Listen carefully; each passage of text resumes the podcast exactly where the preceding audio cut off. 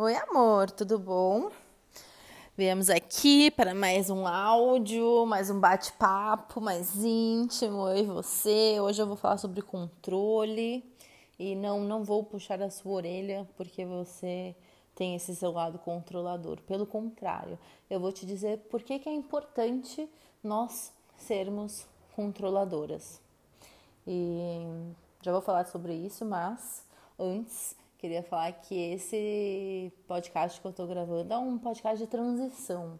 Eu não sei muito bem se você vai ouvir ele no seu e-mail, como sempre, ou se eu tivesse uma equipe de edição, agora eu botaria um.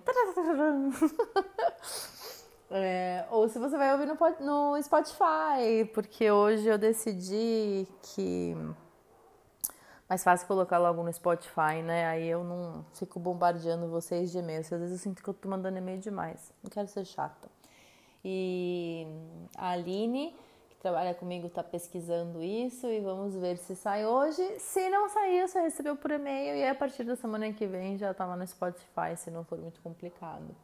E dada essa, essa informação, é, compartilhando isso com você, vamos bater um papo então sobre controle. É, é louco porque a gente escuta muito assim, nossa, ela é muito controladora. E eu trabalho, né, com as meninas, meninas, né, com mulheres no programa Despertar, nos ciclos, e tem sempre essa questão do controle num espaço de insegurança, né? Você, o controle ele, ele pode ser muito perigoso quando a gente quer que tudo saia do nosso jeito e se não sair desse nosso jeito a gente se sente insegura, né? Todo controlador, no fundo, quando eu digo todo controlador, é toda pessoa extremamente controladora, é no fundo muito insegura, né? Porque tudo tem que sair do jeito dela para ela se sentir segura. Ficou meio redundante, mas acho que você entende o que eu tô querendo dizer. E só que na verdade, isso é uma coisa que eu falo muito no despertar, né? Não existe, eu não acredito que existe uma característica nossa que seja inteiramente ruim, sabe? Esse maniqueísmo, assim, esse bom e ruim é uma coisa acho que um pouco imatura da gente fazer. Por quê? Porque tem certas características que num cenário podem ser ótimas, em outro cenário pode ser horrível, entendeu? Tipo, e o controle é assim. E eu tava conversando com uma amiga e, enfim, ela tava contando, ela tá numa fase de mudança, tal. E e eu falei para ela assim: "Ah, parece, né, que se você seguir esse caminho aqui, você vai estar tá mais no controle". E ela: "Não, não, vai estar tá sob meus olhos". Ela teve uma resistência, né? E eu tive eu e eu falei para ela o que agora eu tô querendo falar para você não é ruim você querer ter controle sobre a sua vida, sabe? Pensa que assim, se você não for ter controle da tua vida, vai ficar tudo a Deus dará, você não vai construir nada. Se você quer construir alguma coisa, se você quer construir, seja um estilo de vida, seja um negócio, seja condicionamento físico, qualquer coisa que você, seja uma casa, qualquer coisa que você construir, você vai ter que ter um certo controle, um certo planejamento. Entende? O controle por si só não é uma coisa ruim. A questão é como você está usando esse controle, entende? É, você está sendo controlada pelo controle? Ou o controle é uma ferramenta para você criar a tua vida? Eu vejo muito assim, gente, a vida como uma construção, sabe? A minha grande obra de arte, assim.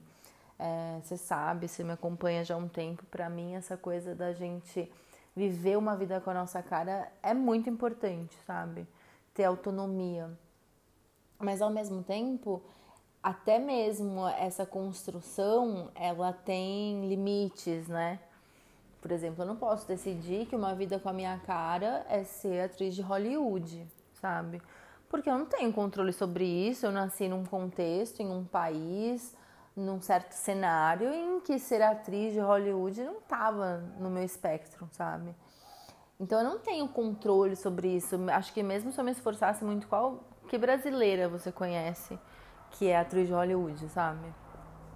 Ao mesmo tempo que tem essa parte do que está fora da nossa realidade, existe dentro do nosso cenário, dentro do nosso contexto, uma vida que a gente pode criar que tem a nossa cara, que tem mais a nossa cara.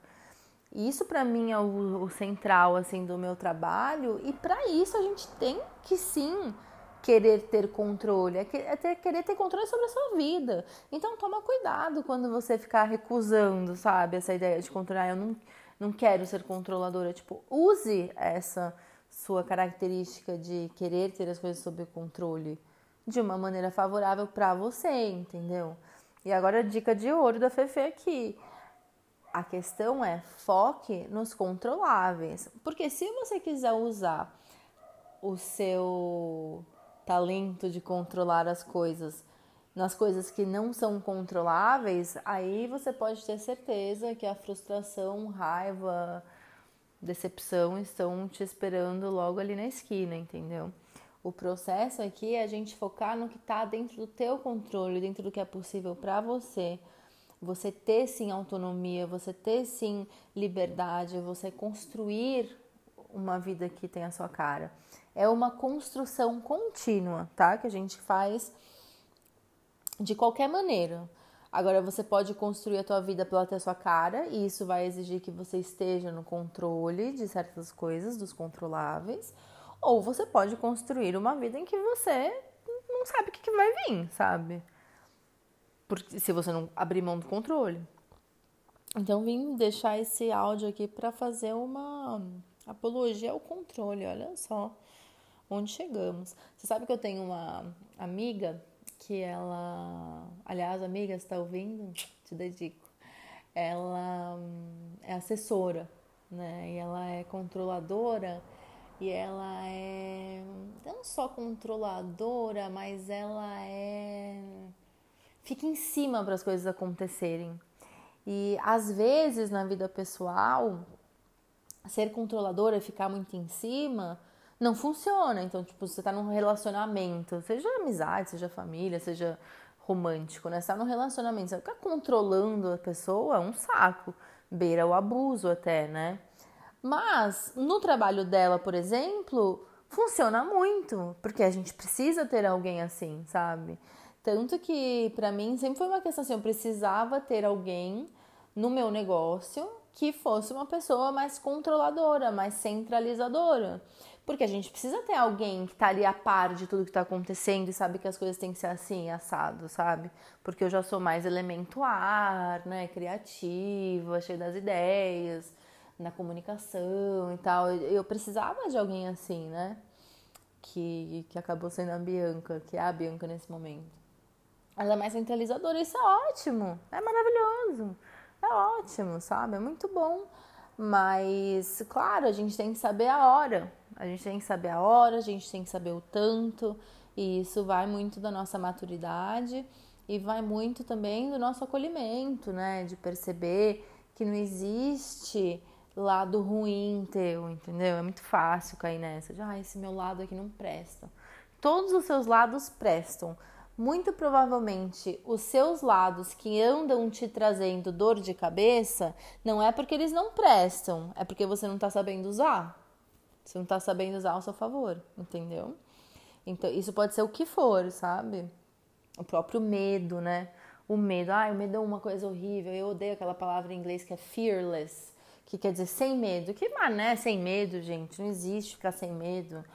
Vai virar uma maluca agora sem medo, sabe? Vai atravessar a rua sem medo de ser atropelada, sabe? O que, que é isso? É importante o medo. Vai aceitar qualquer proposta, vai começar a. Ai, meu Deus! Gente, olha o susto que eu levei dessa cachorra? Agora eu nem vou. Eu não vou regravar, não. Vocês vão ter que passar. Vai, Amora, vai. Vai ter que passar susto junto comigo. Eu me assusto. Vocês vão dar risada, né? Eu me assusto muito facilmente, gente. Muito.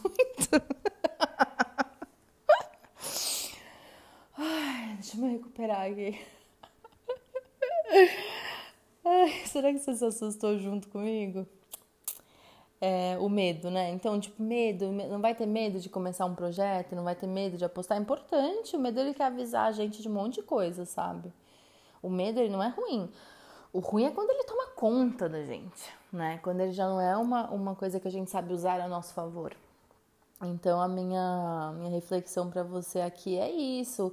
Começa a usar essa, o seu lado controlador, ou se de repente você nem é uma pessoa que se identifica como controladora, mas Começa a perceber que você não tem características boas, qualidades e defeitos, características boas e características ruins. Sem maneiras de usar as suas características, entende? E a questão é como você está usando essas habilidades, essas características, esses traços seus, entende? Aí você vai ter muito mais poder, muito mais. Muito mais autonomia na tua vida, sabe? Pare de ficar achando que ah, isso é bom, isso é ruim. Isso aí é um pensamento raso. A questão é como que eu posso usar isso a meu favor. E é isso, fica aqui essa reflexão. Espero que você não tenha se assustado com a Amora tanto quanto eu. A Amora é uma Weimaraner aqui, que mora comigo. e que não é a Aurora, viu, gente? A Aurora é a da minha mãe, que é a cachorrinha salsichinha. A Amora é outra. Mas enfim, amores. Whatever, né? É isso. Um super beijo. Nos vemos em breve. E é isso. Beijão.